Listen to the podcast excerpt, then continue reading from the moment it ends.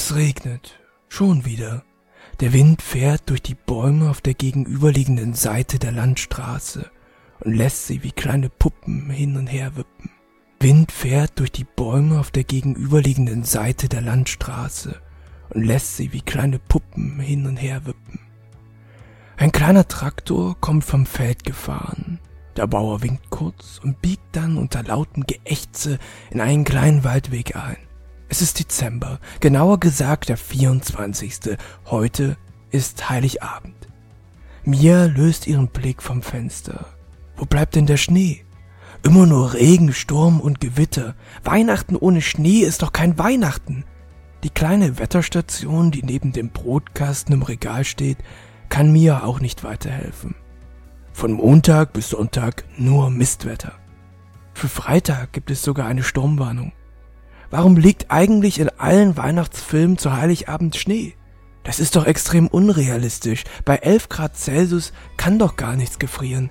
Das ist doch doof, jedes Jahr aufs Neue zu hoffen, dass es rechtzeitig zu Weihnachten schneit. Wäre es da nicht viel schöner, wenn man einfach mit dem Wetter, das gerade da ist, zufrieden wäre? Wenn es zufällig zusätzlich noch schneit, umso besser. Mia wirft einen letzten Blick aus dem Fenster, schnappt sich eine Schere aus der Besteckschublade und stampft die Treppe hoch in ihr Zimmer. Sie möchte noch die Geschenke für ihre Omis anpacken. Eigentlich schenkt Mia ihren Verwandten nicht zu Weihnachten, schließlich verdient sie auch kein Geld. Aber dieses Jahr hat sie im Kunstunterricht kleine hübsche Kästchen mit Sternen gebastelt. Während Mia die zwei mit Geschenkpapier umwickelten Päckchen betrachtet, fragt sie sich, warum schenken wir uns eigentlich Dinge zu Weihnachten? Beschweren kann sie sich nicht, sie bekommt echt coole Geschenke von ihren Eltern, aber warum gerade jetzt? Wäre es nicht viel sinnvoller, Dinge zu verschenken, wenn sie derjenige gerade auch braucht? Natürlich ist Weihnachten eine Tradition und gerade für christliche Menschen gehört das Schenken einfach dazu. Wegen Jesus und so. Wäre es aber nicht viel cooler, wenn Weihnachten wirklich die Zeit der Besinnlichkeit wäre, die Menschen ihre Erwartungen herunterschrauben und gemeinsam eine schöne Zeit haben? Neben materiellen Dingen würde Liebe verschenkt werden, Statt an sein inneres Ich würde an alle gedacht werden. Geschenke kann sich jeder selbst kaufen, Liebe jedoch nicht.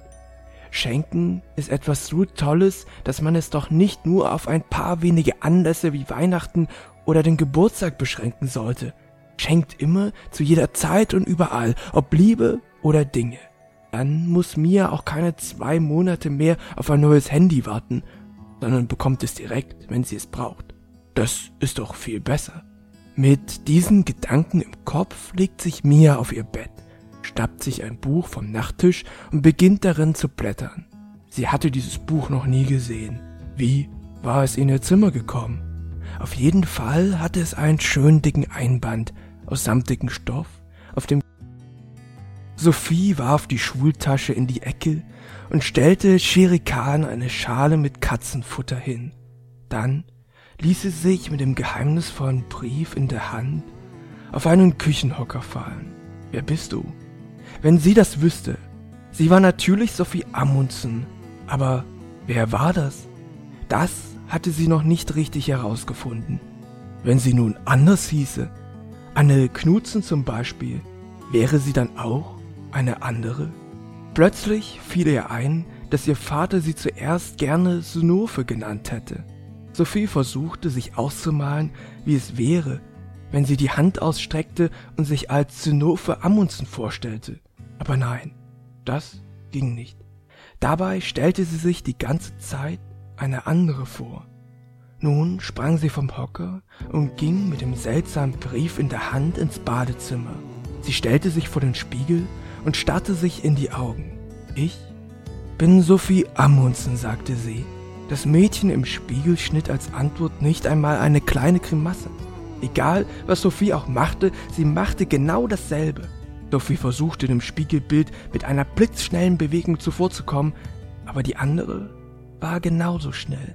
Wer bist du? fragte Sophie.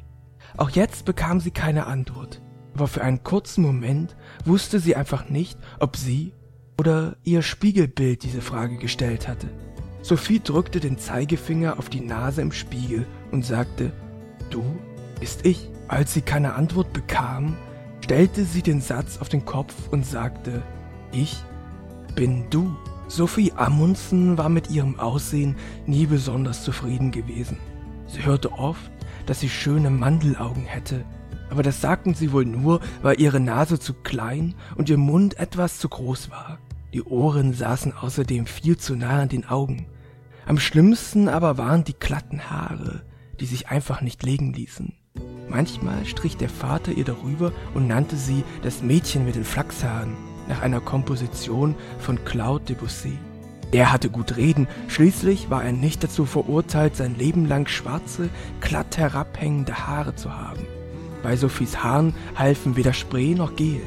Manchmal fand sie ihr Aussehen so seltsam, dass sie sich fragte, ob sie vielleicht eine Missgeburt sein konnte. Ihre Mutter hatte jedenfalls von einer schwierigen Geburt erzählt. Aber entschied wirklich die Geburt, wie man aussah?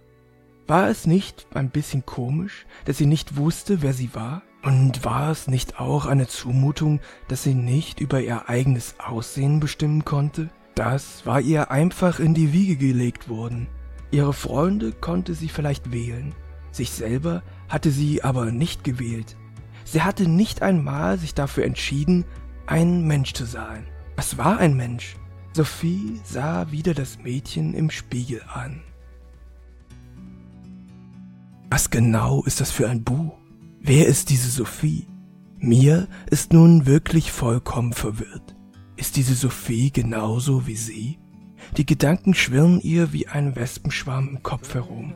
Sie legt das Buch vorsichtig beiseite, stellt sich vor den Spiegel und sagt laut, wer bin ich? Ja, wer bin ich überhaupt? Ich bin ich. Das hatte Sophie schon richtig herausgefunden, aber was war dieses Ich? Und woher kommt es? Ich wurde von meiner Mutter geboren, also bin ich Tochter. Aber ich bin noch viel mehr. Ich liebe es zu zeichnen, also bin ich Zeichner. Ich liebe es zu lesen, also bin ich Leser. Ich liebe es, mir kleine Geschichten auszudenken, also bin ich Geschichtenerzähler. Das alles bin ich. Das alles bin ich jetzt gerade zu diesem Zeitpunkt, in diesem Moment.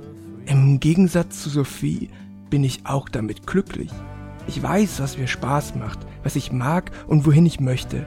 Ich bin ich und das ist auch gut so. Ich glaube, wenn sich mehr Menschen Gedanken darüber machen würden, wer sie wirklich sind, was sie ausmacht, was sie lieben und schätzen, wohin sie einmal wollen, sich einfach einmal die Zeit nehmen, ihre Handlungen zu reflektieren und zu hinterfragen, ja dann, ja dann würden sie viel glücklicher leben und es gäbe viel weniger Streit und Krieg. Wir würden rücksichtsvoller miteinander umgehen und wahrscheinlich nicht nur an Weihnachten unsere Liebsten beschenken. You and me, meant to be.